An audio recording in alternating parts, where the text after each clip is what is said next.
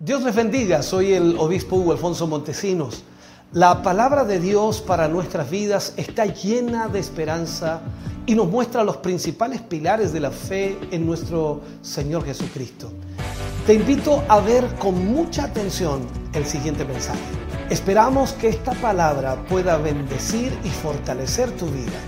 Te invito a ver el mensaje de Dios. Apocalipsis capítulo 2 versículos 1 al 5. El mensaje a la iglesia de Éfeso. Leemos la palabra del Señor, lo hacemos en el nombre de nuestro Señor Jesucristo. Dice, escribe al ángel de la iglesia en Éfeso el que tiene las siete estrellas en su diestra, el que anda en medio de los siete candeleros de oro, dice esto, yo conozco tus obras y tu arduo trabajo y paciencia, y que no puedes soportar a los malos. Y has probado a los que se dicen ser apóstoles y no lo son y los has hallado mentirosos. Y has sufrido y has tenido paciencia y has trabajado arduamente por amor de mi nombre y no has desmayado. Pero tengo contra ti que has dejado tu primer amor. Recuerda por tanto de dónde has caído y arrepiéntete y haz las primeras obras, pues si no vendré pronto a ti y quitaré tu candelero de su lugar si no te hubieres arrepentido. Oremos al Señor. Padre, en el nombre de Jesús vamos ante su presencia, dando gracias por su amor, misericordia y bondad. Gracias porque nos permite, Señor, en esta hora tener su palabra nuestra vida. Y esperamos, Señor, que en estos minutos en los que vamos a utilizar para poder ministrar a su iglesia, a su pueblo, y oír su voz, usted nos permita, Señor, poder entender a cabalidad lo que usted quiere hablarnos. Abra nuestra mente y corazón, Señor, para que en esta noche su palabra haga lo que debe hacer. Gracias, Señor, por su presencia. Gracias por su Espíritu Santo aquí. Y gracias por bendecirnos una vez más. En el nombre de Jesús. Amén. Y amén, Señor. Fuerte ese aplauso de alabanza al Señor. Bendito sea el nombre de Jesús. Puede sentarse, Dios le bendiga. Vamos a usar como título el primer amor. Un título que lógicamente lo hemos usado muchas veces en algunos mensajes, pero vamos a, a tratar de argumentar todo lo que queremos enfocarle hoy a través de la palabra. Es importante. Lo que acabamos de leer es una de las cartas a las siete iglesias escritas, por supuesto, por el apóstol Juan guiado por el Espíritu Santo, a escribir estas cartas a las iglesias. Y estas cartas sirven en realidad para ejemplificar los diferentes tipos de iglesias que han existido y existirán a lo largo de toda la historia de la humanidad. Puedo decir que comparten una estructura similar. Cada una de ellas tiene las siguientes características. Primero está dirigida a una congregación en particular, hablo de la carta. Tiene una introducción por parte de Jesús. Tiene una declaración en cuanto a la condición de la iglesia. Posee incluso una exhortación general para todos los cristianos. Y por último contiene una promesa de recompensa. Todas las cartas tienen y contienen exactamente lo mismo, con diferentes palabras puede ser, pero eso es lo que contienen. Podemos ver entonces el estado de cada una de estas iglesias, de estas siete iglesias, y podemos ver también el estado de nuestro propio andar con Jesús a la luz de esa palabra. Al ver lo que Jesús tiene que decir a cada iglesia, nos podemos dar cuenta entonces lo que tiene que decirnos también a nosotros. En los Hechos de los Apóstoles, por ejemplo, podemos encontrar numerosas referencias a Éfeso. la cual fue una de las ciudades donde Pablo evangelizó, predicó, ministró. El avivamiento más grande durante el ministerio de Pablo se llevó a cabo en Éfeso. Allí Pablo ministró por tres años, más tiempo que en cualquier otra ciudad donde él hubiera estado. Predicó el Evangelio en la sinagoga, predicó en la escuela de tirano, así llamado en ese tiempo, en hogares y predicó también en el mercado público en Éfeso. Si analizamos entonces la carta a Éfeso, el Señor comienza hablando a los cristianos de Éfeso y les encuentra bastantes virtudes. Podríamos enfocarnos en eso. Les encuentra bastantes virtudes. La primera actitud eh, positiva que el Señor resalta en esta iglesia fue su arduo trabajo y buenas obras. Su arduo trabajo y buenas obras. Estos no eran cristianos ociosos, hablo de los de Éfeso, sino trabajadores sus buenas obras posiblemente incluían la asistencia a la iglesia, dar buenas ofrendas, ayudar a los huérfanos, eh, ayudar a las viudas, a los pobres y al mismo tiempo testificar constantemente el mensaje del Evangelio. Ellos sabían que ser cristiano no iba a ser tarea sencilla o tarea fácil en una ciudad como Éfeso sabían que tendrían que pagar un precio muy alto. Entonces tal vez el precio era el desdén o de alguna manera la burla de los demás o la persecución misma de todos sus vecinos, el menosprecio de sus conciudadanos o sencillamente el escarnio de los desconocidos. Todo eso sabían que tendrían que enfrentarlo si estaban hablando acerca de Cristo. Y eso es lo que los cristianos, ¿cómo llamarle así? De, denominados cristianos llevan en realidad la cruz de Cristo. Nosotros decimos que llevar la cruz de Cristo es soportar la aflicción, el problema, el conflicto, la burla y todo lo que venga en contra nuestra cuando predicamos el Evangelio. Entonces, cuando nosotros compartimos el Evangelio, también estamos dispuestos a compartir los padecimientos que Cristo tuvo en su vida aquí en la tierra. La incomprensión, el cansancio y sin duda ataques, la burla, las privaciones, la misma enemistad que se provocaba al que Jesús ministrara la palabra y muchos le odiaban. En segundo lugar, ellos tenían una buena doctrina. Esto es importante marcarlo. Tenían una buena doctrina ya que habían puesto a prueba a los que se decían ser apóstoles y los encontraron mentirosos. Eso nos da inmediatamente a entender entonces que tenían una buena doctrina. O sea, los cristianos de Éfeso no creían todo lo que oían, sino que filtraban todo lo que escuchaban a la luz de las sagradas escrituras, tal como lo hacían también los creyentes de Berea. Esta, esta, misma actitud debe reflejarse, por supuesto, en nosotros, especialmente en estos tiempos de apostasía, en estos tiempos en donde la gente habla de todo. Ahora, en el Nuevo Testamento se nos insta a poner a prueba todo lo que se nos dice. Esa es la orden de Juan. Juan dice, amados, no creáis a todo espíritu. ¿Me oye?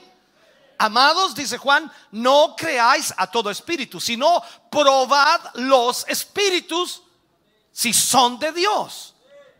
Porque muchos falsos profetas han salido por el mundo. Lo tercero que nos damos cuenta en esta carta a Éfeso es que ellos habían sufrido y habían tenido paciencia. O sea, las circunstancias que ellos enfrentaron eran difíciles y la vida cristiana se tornaba muy agotadora. Esto nos dice entonces que tenían constancia, que tenían perseverancia en su caminar cristiano, que estaban constantemente adorando y exaltando al Señor. En Éfeso habían hombres, por ejemplo, como Demetrio, el vendedor de templecillos de la diosa Diana, que odiaban el Evangelio y habían provocado grandes disturbios, pero estos creyentes no desmayaban a pesar de todo lo que sucedía o todos los enfrentamientos que tenían. Si nosotros escudriñamos un poco más, mm, bastante, y profundizamos en este capítulo, nos damos cuenta que cada una de estas siete cartas eh, sigue siempre el mismo patrón, el mismo enfoque. Comienza utilizando las palabras, conozco tus obras. Dios por medio de Juan desea de alguna forma que nosotros entendamos que Él conoce de forma íntima y cercana la realidad de cada una de las iglesias a las que se dirige esta carta. O sea, cuando Dios dice, yo conozco tus obras, significa que Él conoce a la iglesia a la cual le está escribiendo. Entonces, ¿por qué dice usted? Porque eran sus iglesias, o sea, era la iglesia del Señor.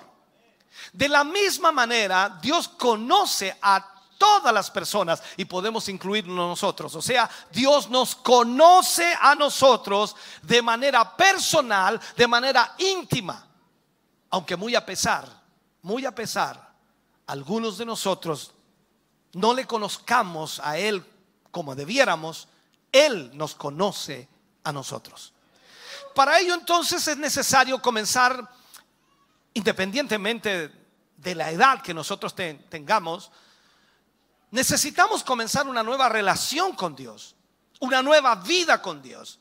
Lo que los cristianos denominamos nacer de nuevo o conversión es lo que tiene que provocarse en nuestra vida para que realmente tengamos una comunión más íntima con Dios cada día. Esta es la nueva relación o la nueva conversión. No supone un acto eh, litúrgico eh, que deba realizarse en la iglesia o en una iglesia. O sea, cualquiera puede recibir a Cristo como su Señor y como su Salvador en la soledad de su casa o en la intimidad de su habitación. ¿Por qué? Porque la buena noticia es esta, es que usted no necesita un mediador humano escúcheme bien, no necesita un mediador humano para iniciar esta nueva relación con Dios, porque el único mediador válido entre Dios y los hombres es Jesucristo hombre. ¿Me está oyendo? Ahora, nosotros estamos predicando a una iglesia madura donde todos tenemos una estrecha relación con el Señor. Lo repito, repito. Nosotros estamos predicando una iglesia madura donde todos tenemos una estrecha relación con el Señor.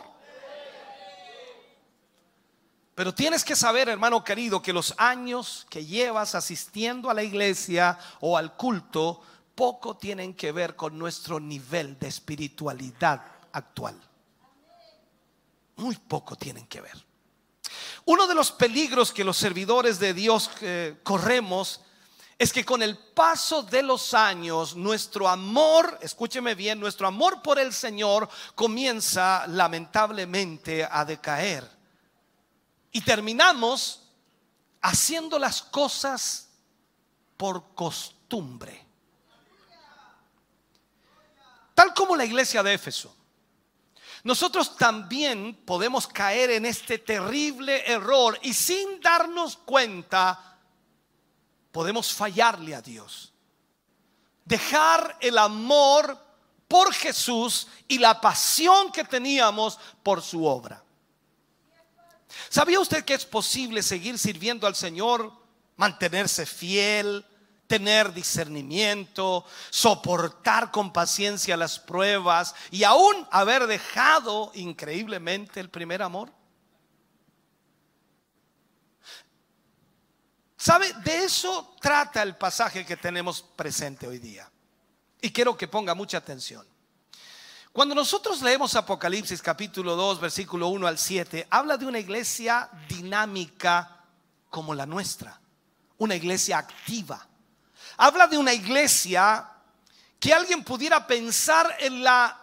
Es la iglesia ideal, es la iglesia perfecta porque está haciendo cosas para Dios. ¿Me sigue? ¿Qué era Éfeso? Éfeso era una iglesia trabajadora llena de actividades. Una iglesia celosa por la verdad. Una iglesia que no se deja engañar por los que se dicen ser apóstoles, pero no lo son.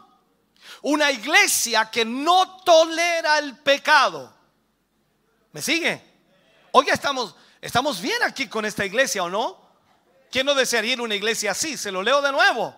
Una iglesia trabajadora, llena de actividades. Una iglesia celosa de la verdad. Una iglesia que no se deja engañar por los que se dicen ser apóstoles y no lo son. Una iglesia que no tolera el pecado. El problema grave es que a los ojos humanos esta iglesia parecía perfecta. Pero el Señor les dice que espiritualmente están fríos.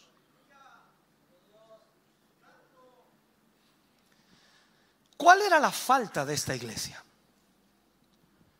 Jesucristo quería mostrar a los cristianos de la iglesia de Éfeso que Él, Cristo mismo, debe estar en primer lugar de nuestras vidas. Pero lamentablemente para ellos la rutina religiosa, el sistema religioso había reemplazado la vida espiritual. La iglesia de Éfeso había decaído espiritualmente, se había enfriado. ¿Cómo está usted hoy? Hay dos niveles, no tres. Yo sé que usted dice, no, si parece que también aparece un tercer nivel. Dice Dios frío o caliente. El tibio ni lo mencione porque eso es malo. Te vomitaré, dice. Eso es peor que frío. ¿Sabía usted? Frío es estar ya alejado de Dios, dice alguien. No, frío es estar como la iglesia de Éfeso.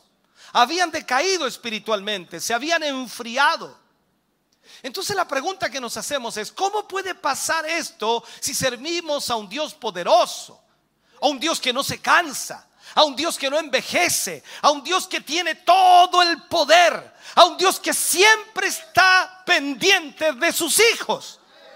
¿Cómo es posible que una iglesia que sabe que tiene ese Dios se enfría? Mateo nos recuerda, y el mismo Señor Jesús hablando allí en el capítulo 6, versículo 26, dice, mirad las aves del cielo, que no siembran, ni ciegan, ni recogen en graneros, y vuestro Padre Celestial las alimenta. Y agrega una pregunta, ¿no valéis vosotros mucho más que ellas? O sea, si hemos recibido todo lo que tenemos de su mano, de parte de Dios, Mire por favor por un momento, todo lo que usted tiene, todo lo que usted posee, todo lo que usted es, lo ha recibido de la mano del Señor. Entonces nos preguntamos, ¿por qué todo esto no es suficiente para que nosotros tengamos una relación permanente con Dios y aún más para que le amemos como Él nos pide.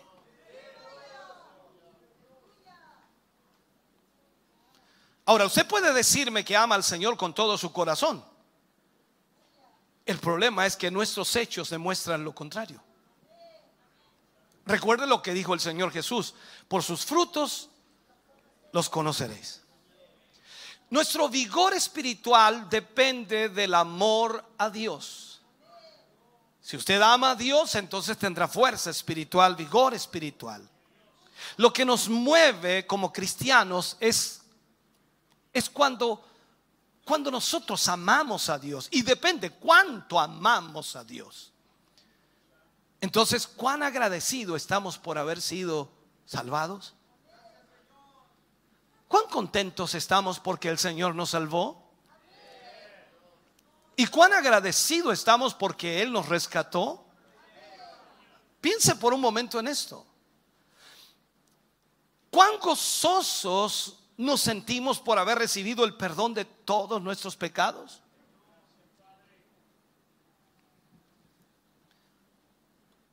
La pregunta aquí es, ¿se ha vuelto su vida espiritual una vida rutinaria, tediosa, difícil? ¿Sabe cuántas veces a la semana escucho a hermanos decirme o hermanas decirme que está difícil la situación? No hablo de la situación económica, hablo de la situación espiritual, que tienen luchas, pruebas, dificultades y que a veces no saben si van a continuar. Se vuelve tan tediosa, tan rutinaria, tan difícil. Esas son señales de que estás dejando tu primer amor. ¿Por qué? Vamos, usemos la memoria. Antes tú te deleitabas en el Señor. Ahora en qué te deleitas? Antes luchabas contra el pecado. Ahora sencillamente te dejas llevar. Antes asistías a las reuniones, ahora tienes miles de excusas. Antes testificabas a otros sin temor, ahora te da vergüenza. Antes tenías propósitos, tenías metas divinas. Ahora tus metas y tus propósitos han cambiado y solo son terrenales y materiales. Antes exhibías fervor, entusiasmo. Ahora estás desanimado. Antes escuchabas la palabra del Señor y siempre te hablaba. Ahora escuchas, pero nunca es para ti, siempre es para otros.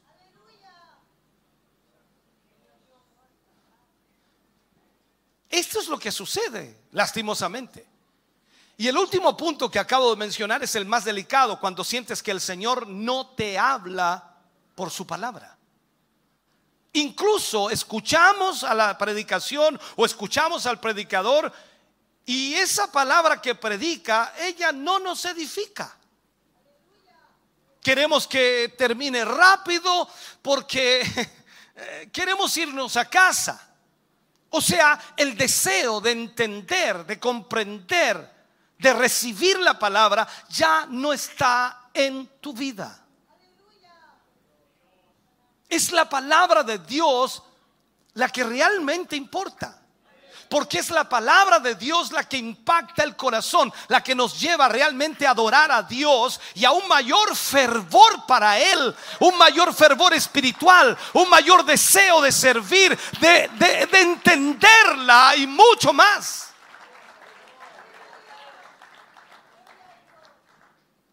¿Sabe? Es preocupante cuando no hay pasión por venir a la casa de Dios. Pasión por venir a la casa de Dios. ¿Piensas que la razón es que allí se hace lo mismo todos los días y es aburrido? Deberían cambiar el menú.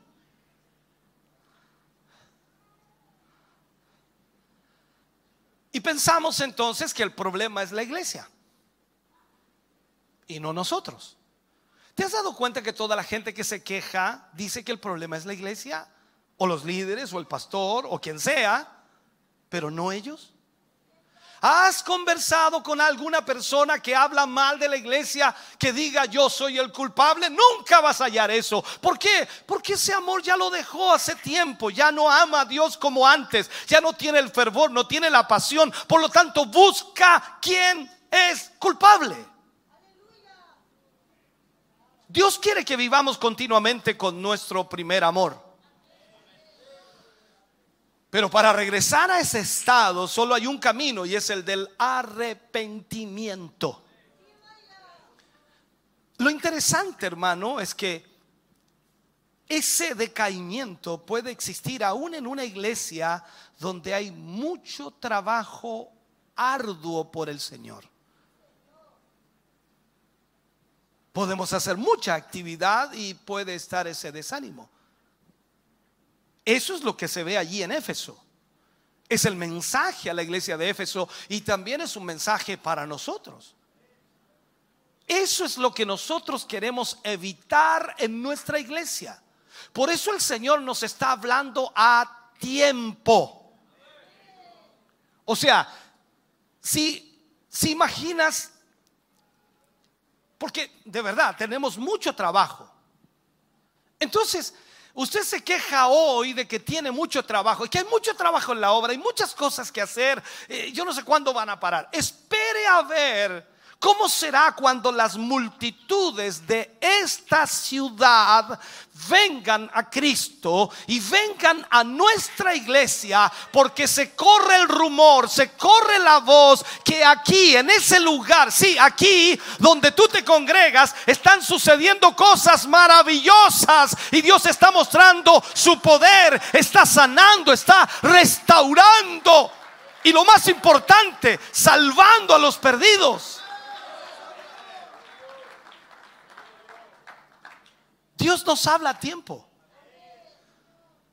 Como pastor de esta iglesia, hermano querido, me niego, me niego a solo tener una iglesia que hace muchas cosas. No ese es el propósito. Porque podemos hacer muchas cosas sin unción. Eso no es lo que Dios quiere, ni yo tampoco lo quiero. Queremos una iglesia que avance pero siempre en el poder del Espíritu Santo, con poder, con señales, con maravillas, con fuego, con denuedo, con autoridad. Por eso tenemos que poner atención a la iglesia de Éfeso, para que no nos suceda exactamente lo mismo que le sucedió a ellos. E, este decaimiento espiritual generalmente se da poco a poco, no es algo que es de la noche a la mañana, es poco a poco. Por eso tienes que analizarte, tienes que de alguna manera ver qué está pasando en tu vida, ver tu vida espiritual de hoy.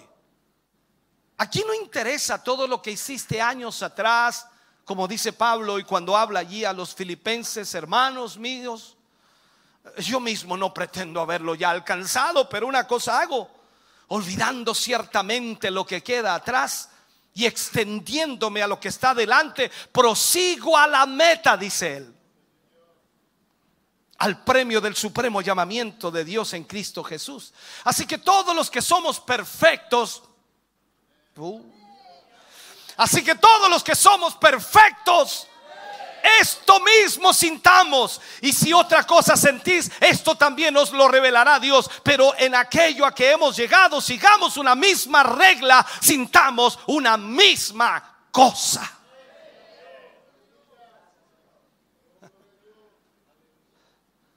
O sea, lo que hiciste en el pasado valió en su tiempo, ¿sí o no? Valió en su tiempo, para ese tiempo. Y Dios ya te lo recompensó.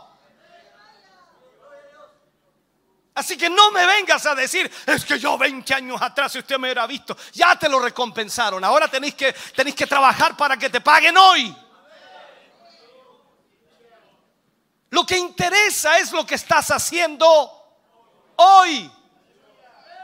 No lo que hiciste la semana pasada, el mes pasado, el año pasado, 10 años, 20 años, 3, 4, 5 décadas atrás. Eso no interesa ya. Interesa lo que estás haciendo hoy. Te pregunto, hermano querido, ¿has dejado tu primer amor? Pregunta siguiente, ¿hay pasión en ti de conocer más y más de la palabra de Dios? ¿Hay en ti esa entrega que tenías antes de servir a Dios en hacer todo para su gloria? ¿Sabes? Esto es serio, es complejo. Tan serio es que Dios mismo le trajo una queja a la iglesia. ¿Cuál fue la queja de Dios?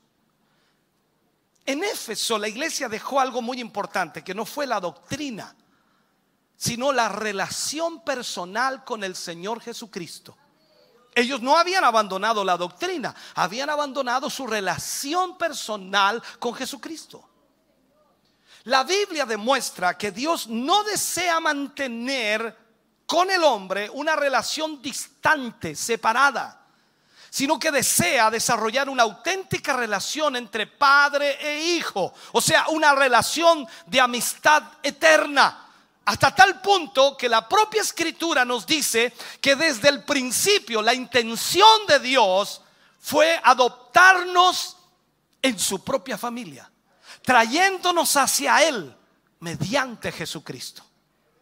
Pablo le escribe a los Gálatas capítulo 4, Versículo 4 en adelante dice, pero cuando vino el cumplimiento del tiempo, Dios envió a su Hijo nacido de mujer y nacido bajo la ley para que redimiese a los que estaban bajo la ley, a fin de que recibiésemos la adopción de hijos. Mira lo que dice aquí. Y por cuanto sois hijos, Dios envió a vuestros corazones el espíritu de su Hijo, el cual clama, Abba Padre. Así que ya no eres esclavo, sino hijo. Y si hijo, también heredero de Dios por medio de Cristo. Alaba al hermano querido.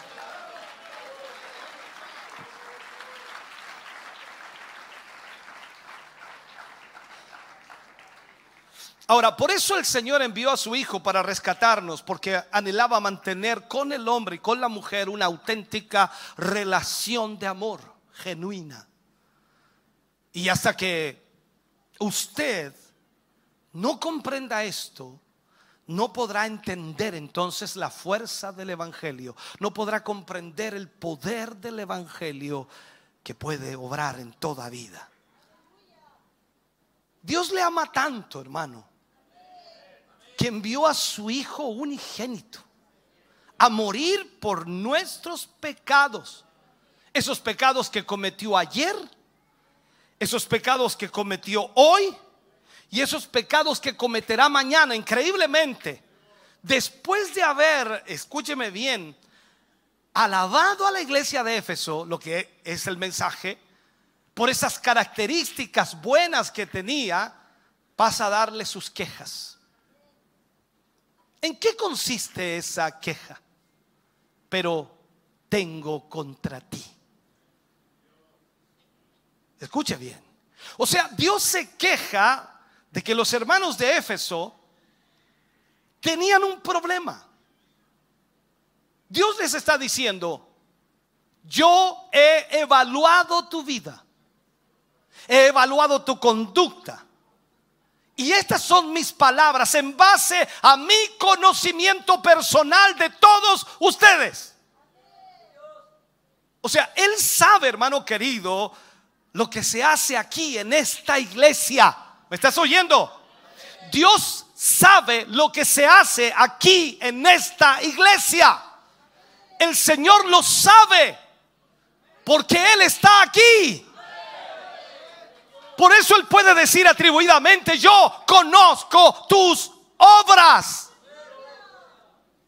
Hoy es Jesús mismo quien tiene esa queja contra nuestra iglesia, contra mi persona y contra usted también.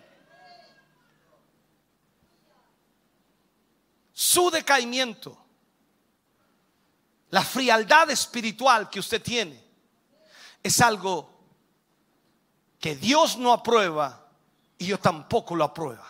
Lo apruebo. O sea, el Señor dice, no apruebo eso. ¿Por qué? Porque les he dado demasiado para que estén fríos. ¿Me estás entendiendo? Tal actitud en la vida cristiana es algo que Dios no soporta. Por eso Él dice en Apocalipsis, ojalá fueses frío o caliente, pero por cuanto eres tibio te vomitaré de mi boca. O sea, esa actitud Dios no la soporta. Hermanos queridos, Dios no aprueba, no tolera, no acepta el que alguien haya dejado su primer amor. Entonces es una reprensión fuerte eh, eh, que, que en realidad Dios la hace a su iglesia, pero al mismo tiempo lo hace con amor porque lo está haciendo antes de tiempo para que se corrijan, para que vuelvan a ese primer amor. Ahora, por medio de esa amonestación, nuestro Señor busca hacer a la iglesia consciente de su necesidad. Entonces aquí debemos nosotros mirar, ahora Dios nos está hablando que no podemos dejar nuestro primer amor. Para aquel que aún no lo ha dejado y está luchando y está bregando, le dicen, no dejes tu primer amor como la iglesia de Éfeso. Pero quizás hay algunos que ya lo abandonaron, lo dejaron y necesitan entonces recapacitar para volver a ese primer amor. Dios desea que le amemos con toda nuestra mente, con todo nuestro corazón, con toda nuestra alma con todas nuestras fuerzas. Cuando vamos a la iglesia, tenemos que ir con gozo. ¿Por qué? Porque vamos a adorar a Dios. Vamos a adorar al Rey de Reyes. Amén. Dice amén usted. Más aún, vamos a encontrarnos con Él. Él es nuestro creador, nuestro salvador. Él es nuestro refugio. Es todo para nosotros. O sea, lo mínimo que nos pide, lo mínimo que nos pide es que lleguemos a la iglesia con un corazón humillado y dispuesto a adorarle y a exaltarle. Dios habla en Isaías y dice, mi mano hizo todas estas cosas. Y así todas estas cosas fueron, dice Jehová. Pero miraré a aquel que es pobre y humilde de espíritu y que tiembla a mi palabra.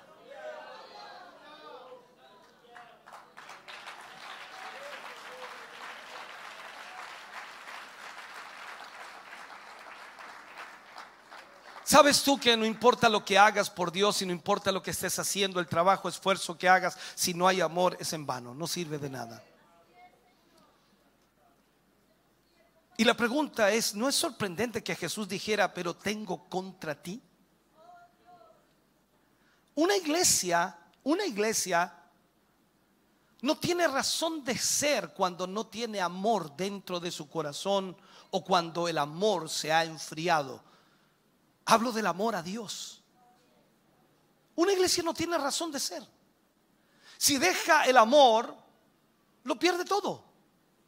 Y esta queja, hermano querido, de Jesús es seria y de una advertencia a la iglesia de Éfeso que al mismo tiempo nos está mostrando a nosotros que puede sucedernos a nosotros. O sea, esa advertencia para la iglesia de Éfeso puede marcar también una advertencia para nosotros. ¿Qué le dice a Éfeso? Si no vendré a ti. Y quitaré tu candelero de su lugar si no te hubieres arrepentido. Es como si Dios dijera, si no cambian sus caminos, si no se arrepienten y hacen las primeras obras, si no lo haces con pasión y entrega, entonces no puedo estar contigo. Ahora imagínate esto, hermano. Todos reunidos aquí, en este lugar. Aquí estamos reunidos. Mira a tu alrededor, mira, mira atrás, mira adelante, mira a tu alrededor, mira la cantidad de personas que hay en esta noche reunidas aquí. Imagínate. Todos aquí reunidos. ¿Me sigues? Pero Dios lejos de nosotros. ¿De qué sirve?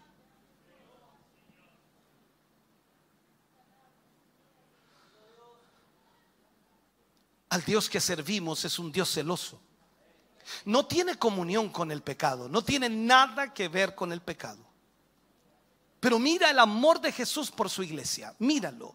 Él reconoce las cosas buenas que la iglesia ha hecho y sin duda tú y yo hemos hecho cosas buenas para Dios. Claro que sí, y Él posiblemente las reconozca.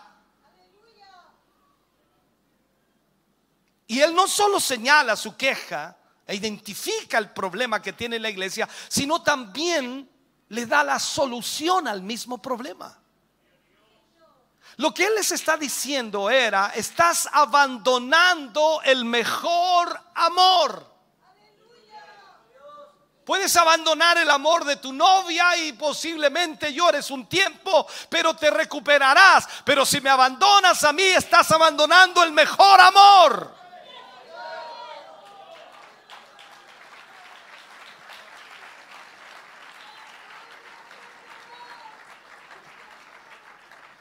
Los creyentes de la iglesia en Éfeso paulatinamente se están apartando de ese primer amor de ese entusiasta amor, de ese entregado amor y de ese contagioso amor. Y poco a poco se estaban enfriando, aunque no se habían apartado de la fe, increíblemente. Seguían creyendo en Dios, seguían defendiendo la doctrina, seguían hablando de Jesús, seguían haciendo buenas obras, pero su amor por Dios había cambiado. Es difícil para nosotros imaginarnos una iglesia tan dinámica, tan llena de dones, tan entregada a la sociedad y sus necesidades en esa condición. El primer amor, hermano querido, era, era lo que caracterizaba a la primera iglesia. Pero imperceptiblemente, suavemente, se fueron apartando. O sea, no se apartaron de sus devocionales, de su lectura bíblica, ni, de sus doctrinas, sino de su ferviente e intenso amor por Jesucristo. Aquí no te estamos llamando a que te guste la iglesia. Aquí no te estamos llamando a que te guste eh, el grupo que canta o, te guste la formación o la manera en que llevamos adelante la iglesia. Aquí te estamos llamando a que ames a Cristo por sobre todas las cosas. Entonces como consecuencia, su entusiasmo de evangelizar comenzó a menguar ese ímpetu, ese fervor, ese testimonio personal fue decayendo. Ya, ya no predicaban de Cristo. Entonces la pregunta, ¿cuál es la solución? ¿Cuál es la solución? El Señor les dice, recuerda, por tanto, de dónde has caído y arrepiéntete y haz las primeras obras. ¿Sabe usted que el llamado es el mismo para cada creyente que ve en su vida ese decaimiento espiritual del que hablamos? ¿Estás decaído? Necesitas volver a las primeras obras. Alguien dice, no, es que yo necesito que alguien me dé palabras de aliento, alguien que, que me levante, alguien que me dé ánimo. No, tú necesitas arrepentirte y volver a las primeras obras.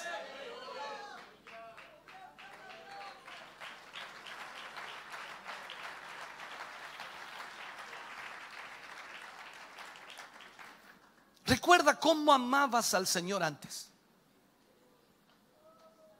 ¿Lo recuerdas? Recuerda cómo amabas al Señor antes. Cómo tomabas la iniciativa para servir sin que nadie te dijera nada. ¿Sabe? La memoria es algo maravilloso, es algo glorioso que el Señor nos ha dado.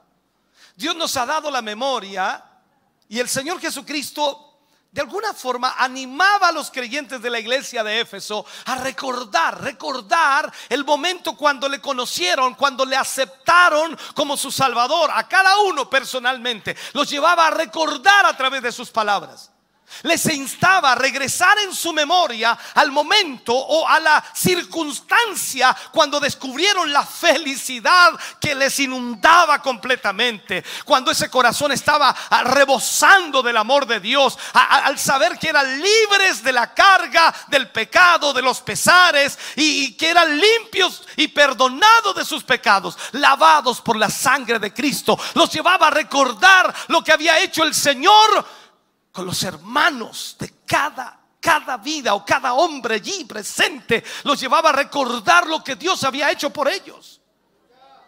Entonces es lo mismo que ha hecho contigo, conmigo. Dios nos lleva a recordar lo que Él hizo en el pasado por nosotros.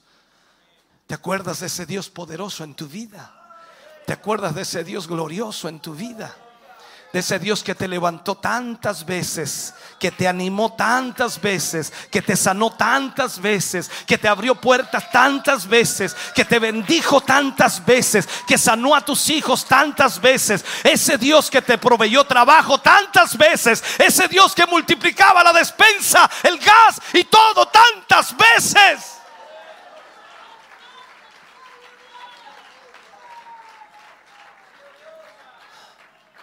Tienes que recordar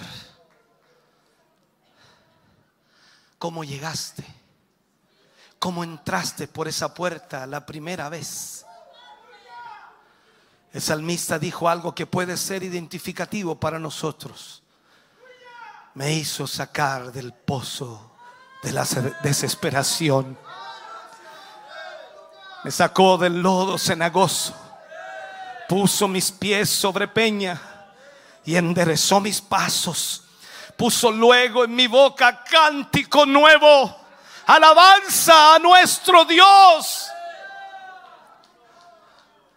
Tenemos que regresar a las primeras cosas que hacíamos cuando nos enamoramos de Jesús.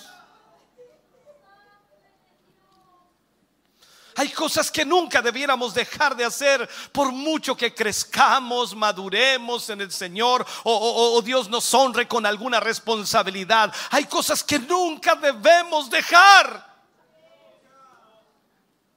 Recuerda Recuerda, hermano querido, cómo solías pasar tiempo en la palabra de Dios.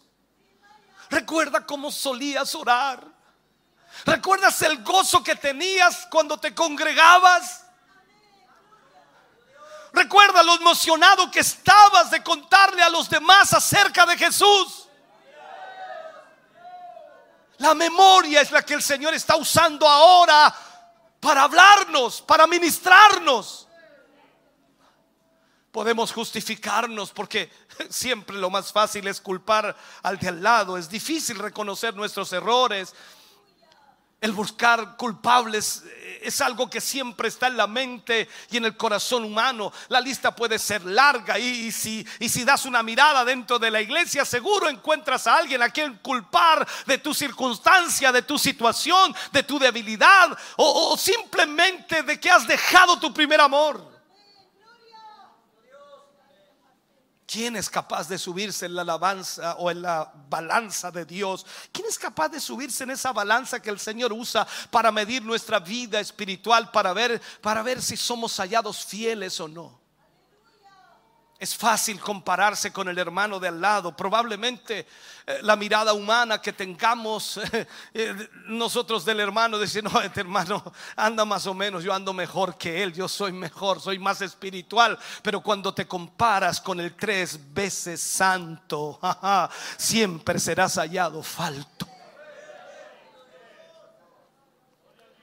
Piensa por un momento cuán afortunado eres de ser cristiano cuán afortunado eres. En el mundo le llaman suerte. ¿Qué suerte has tenido? Increíble, dieron vuelta a la tómbola y salió tu número. Increíble. Y eres cristiano y el Señor te salvó, te rescató. Nadie quería nada contigo, no daban un peso por ti. Disculpa que lo diga así, pero hay extremos. Claro que hay extremos. Hay gente que se considera buena y posiblemente dijo, por eso el Señor me salvó. No, éramos todos pecadores y el Señor nos rescató. Eres afortunado de ser cristiano.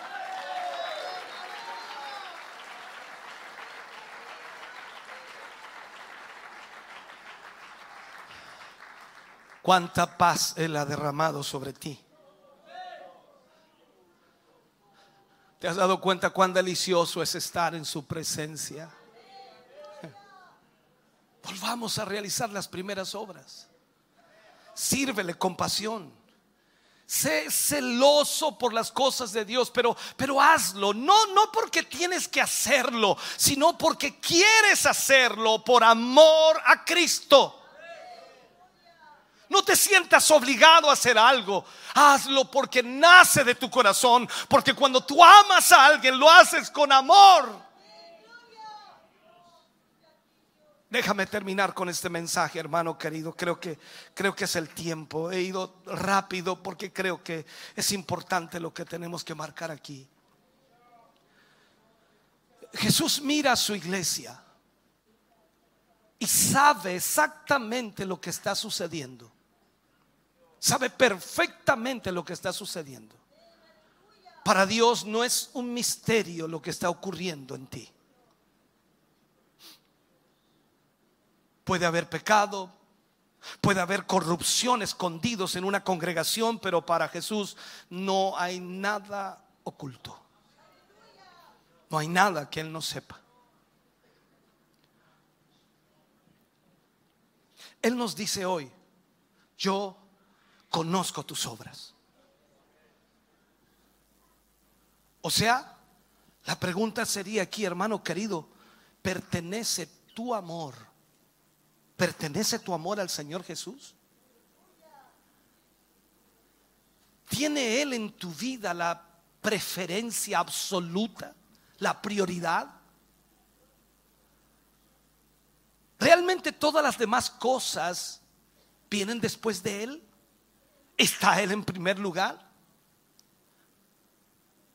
¿Amas al Señor Jesús más que a todo?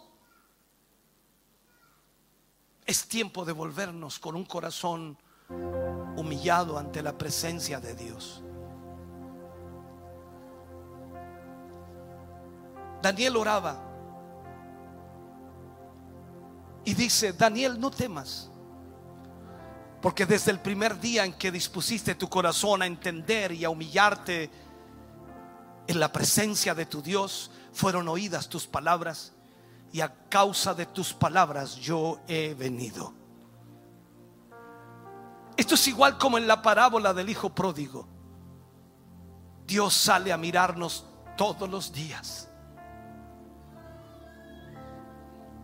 A ver si nos volvemos a Él.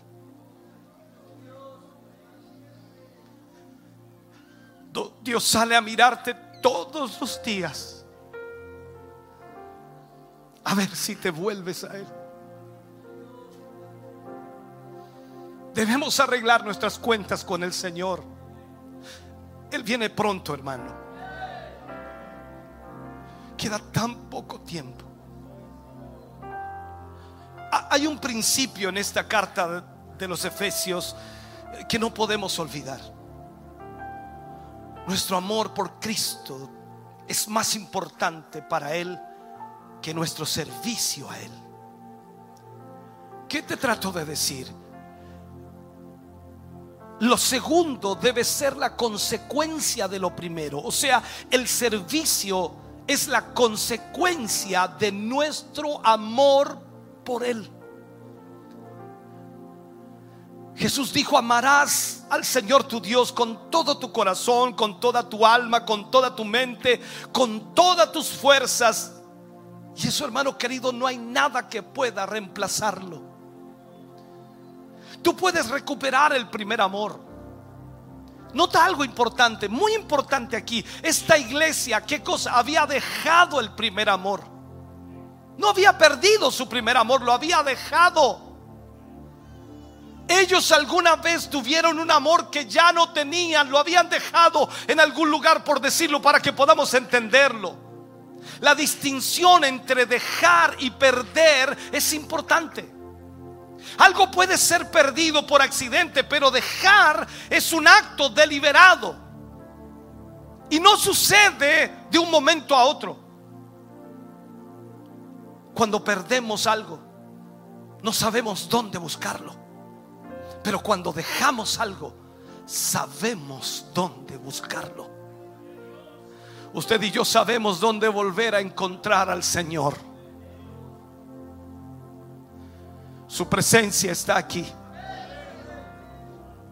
Hoy podemos decir, Señor Jesús, reaviva mi primer amor. Enciende la llama en mí. No podemos agregar nada más. Solo repetir el modo en que termina cada una de las cartas con una advertencia. El que tiene oído, oiga lo que el Espíritu dice a la iglesia.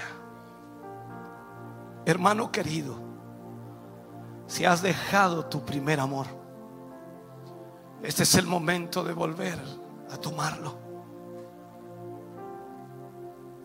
Porque Él te ama y te sigue amando y te amará por siempre. El Padre está aquí hoy esperándote. Él extiende su mirada para ver si vienes por el camino, para recibirte una vez más, para abrir sus brazos y una vez más tomarte como su hijo, como su hija. Vuelve al primer amor. Estamos contentos de que hayas visto y escuchado este mensaje. Creo con todo mi corazón que Dios le ha bendecido. Quiero invitarles a suscribirse a mis redes sociales, donde tenemos contenido que le ayudará a alimentar su vida espiritual.